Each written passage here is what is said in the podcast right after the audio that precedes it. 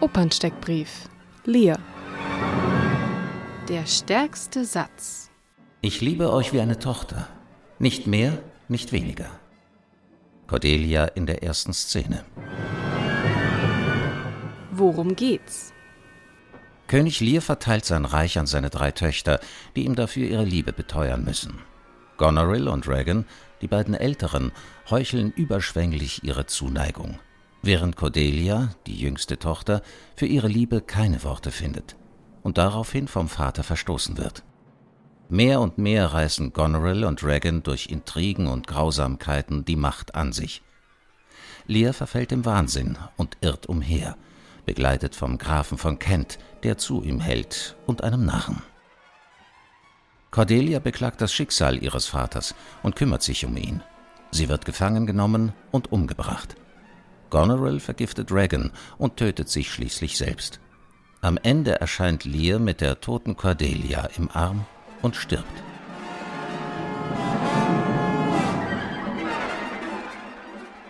Wie klingt's?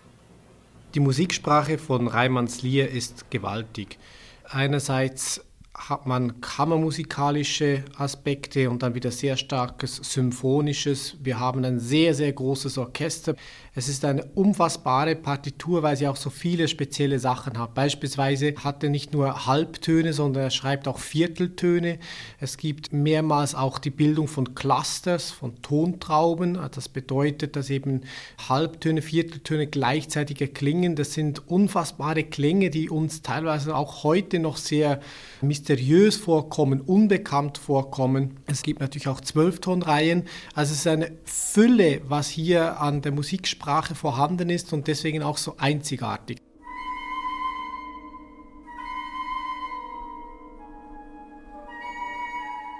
Wann und wo? Rund zehn Jahre lang beschäftigte sich Aribert Reimann seit Ende der 1960er Jahre mit dem Lehrstoff. Die Anregung kam von Dietrich Fischer-Dieskau, für den er schließlich die Titelrolle konzipierte. Zusammen mit dem Librettisten Klaus H. Henneberg fasste er Shakespeares monumentale Tragödie zu elf Szenen zusammen. 1975 erhielt Reimann dann den Kompositionsauftrag von der Bayerischen Staatsoper, wo Lear am 9. Juli 1978 uraufgeführt wurde Später folgten in München noch die Uraufführungen von Troades 1986 und Bernarda Albers Haus 2000 sowie Aufführungen von Das Schloss 1995. Eine Oper für die Ewigkeit. Das war eine Uraufführung gewesen, die unfassbar eingeschlagen hat. Es gab Riesenschlangen dann auch an der Abendkasse und das Münchner Publikum hat die Oper geliebt. Aber nicht nur München, sondern ziemlich schnell ist die Oper dann auch über alle Kontinenten gekommen, also nach Tokio, Amerika. Und es gibt heute eigentlich kaum ein großes international bedeutendes Opernhaus, das Lear noch nie gemacht hätte. Aber sogar auch kleinere Theater wie beispielsweise Oldenburg hat den Lear auch aufgeführt es gibt nicht so viele Werke, die wirklich äh, so oft immer wieder gespielt werden, die so eigentlich schon fast als Klassiker gelten des 20. Jahrhunderts und das ist eine Einmaligkeit. Was sagen andere? Überwältigt war ich, als die ersten Partiturseiten vorlagen. Nicht nur hatte ich den allerersten Anfang a cappella, also ganz allein zu bestreiten, ich erschrak auch vor der gänzlichen Hilflosigkeit, mit der der Sänger hier dem keineswegs stützenden Orchester gegenübertritt. Noch selten ist die Einsamkeit des Menschen so überzeugend aus dem Faktum hergezeichnet worden, dass er dem Mitmenschen gegenüber blind ist. Dietrich Fischer-Dieskau, der Uraufführungslehr. Wir haben euch hierher befohlen, um unser Reich vor euren Augen unter unseren Töchtern aufzuteilen. Die zündende Idee. Christoph Marthaler ist das erste Mal an der Bayerischen Staatsoper. Das Interessante ist beim Marthaler, dass er eben versucht, Gegensätze zu zeigen, Alltägliches zu zeigen und auch manchmal Komödiantisches, auch wenn das Werk natürlich sehr ein dramatisches ist.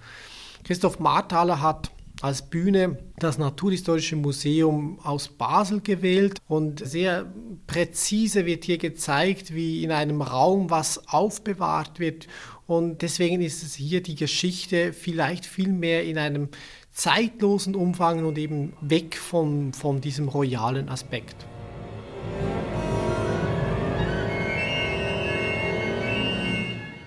Der wendende Punkt.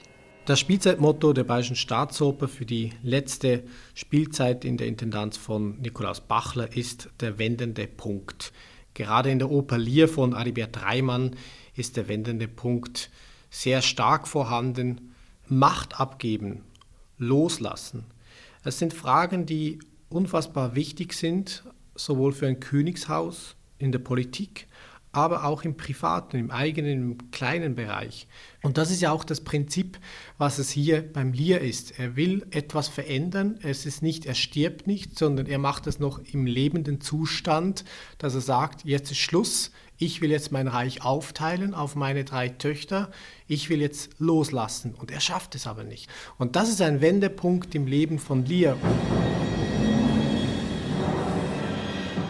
Fürs Pausengespräch. King Lear von Shakespeare ist wirklich ein Stück, so wie auch Macbeth. Da wird gemordet, abgeschlagen, vergiftet und eigentlich gibt es eigentlich nur Trauriges am Schluss. Interessanterweise hat man hingegen den King Lear fast immer mit Happy End gespielt. Und zwar was ich rede jetzt vom Schauspiel, bis ins 18. Jahrhundert und da heiratet am Schluss Cordelia Edgar und Lear wird wieder als King Lear mit Amt und Würde etabliert und kommt zurück als König. Ab dem 18. Jahrhundert hat man dann auf die ursprüngliche Fassung von Shakespeare zurückgegriffen, aber diese Happy End Geschichte finde ich schon interessant.